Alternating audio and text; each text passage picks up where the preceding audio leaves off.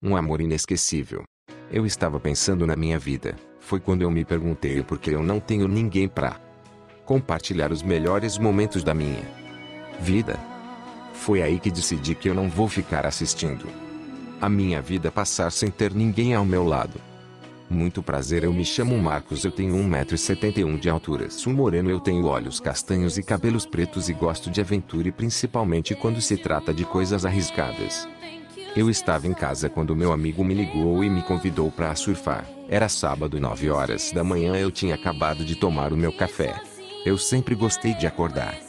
Às 7 da manhã, após a ligação eu deixei o meu celular em cima da cama e comecei a me arrumar. Eu vesti um short preto e uma camiseta branca e calçava um tênis vermelho com detalhes pretos e tinha o símbolo da Nike. Eu peguei o meu carro e fui até a praia da litorânea em São Luís do Maranhão. Eu cheguei no local de encontro e meu amigo já estava me esperando. Eu o cumprimentei com um aperto de mão. Logo depois nós dois pegamos as pranchas e corremos para o mar. Estava tudo tranquilo quando uma bela mulher de cabelos pretos, pele branca e olhos verdes começou a se afogar. Eu não poderia deixar aquilo acontecer.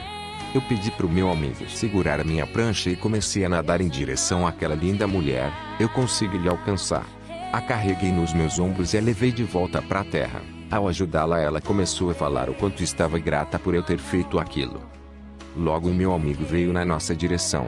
Ele percebeu que ia rolar um clima e disse que já ia embora para casa. Ele saiu e ela ficava me olhando o tempo todo. Depois que o meu amigo foi embora, ela disse para mim: só tem nós dois agora. Eu já estava envolvido por aquela linda mulher. Nós dois ficamos sentados em uma pedra e eu perguntei o nome dela e ela respondeu. Clara e o seu? Marcos. Ela elogiou o meu cabelo.